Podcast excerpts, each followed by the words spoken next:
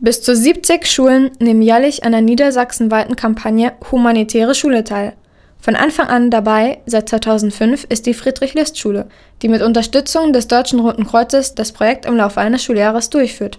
Warum das für die Schule so wichtig ist, erklärt unser Politiklehrer Herr Klippstein. Das Projekt soll ein wichtiger Teil der politischen Bildung der Schüler werden und das Ziel, das Thema Menschlichkeit und humanitäre Hilfe in den Mittelpunkt zu rücken und die Schüler dazu zu bringen, dafür ihr äh, Bewusstsein zu schärfen. Einerseits auf eher theoretischer Ebene sich mit einem internationalen Konflikt und den humanitären Folgen dieses Konfliktes auseinanderzusetzen und dann auf eher praktischer Ebene mit Hilfe eines sozialen Projektes sozusagen die eigenen Handlungsmöglichkeiten zu entdecken, was man also im eigenen kleinen Rahmen mit eigenen bescheidenen Kräften Kleines dazu beitragen kann, um humanitäre Krisen oder Probleme zu lindern.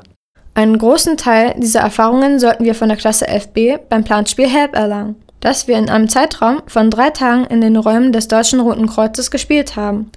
Dabei wird die Lösung eines internationalen Konfliktes zwischen mehreren Ländern simuliert.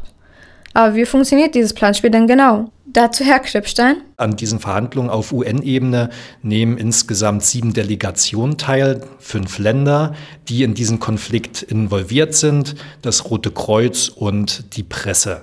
Und diese Länder sind alle fiktiv, orientiert an realen Konflikten zwar, aber sie haben Fantasienamen, um sozusagen ein bisschen Distanz zu realen Konflikten zu gewinnen und etwas freier mit der Situation umgehen zu können.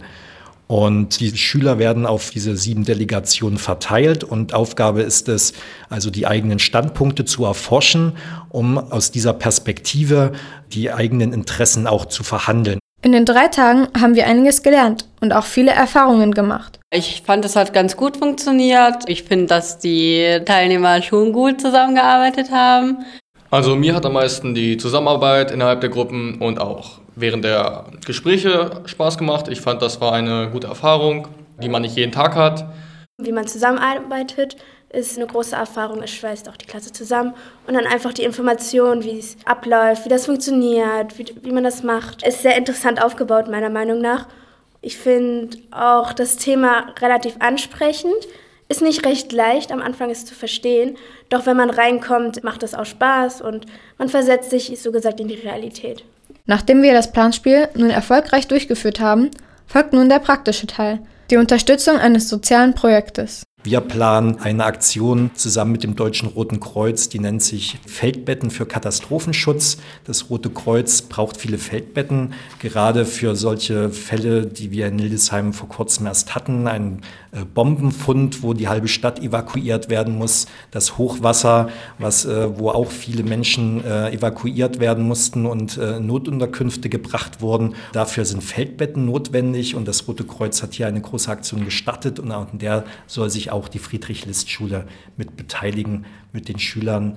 Zusammen werden wir Spenden sammeln, um das Rote Kreuz da fit zu machen für die nächsten Fälle, die hoffentlich nicht kommen werden, aber man muss ja gewappnet sein. Nicht nur wir, sondern auch andere Klassen werden im Laufe des Schuljahres weitere soziale Projekte unterstützen. Das kann zum Beispiel das Sammeln von Spenden sein oder auch die aktive Beteiligung an einem Projekt, sodass die Schule als Ganzes auch in diesem Jahr wieder die Auszeichnung Humanitäre Schule erlangt. FLS on Air. Das Schülerradio der Friedrich-List-Schule.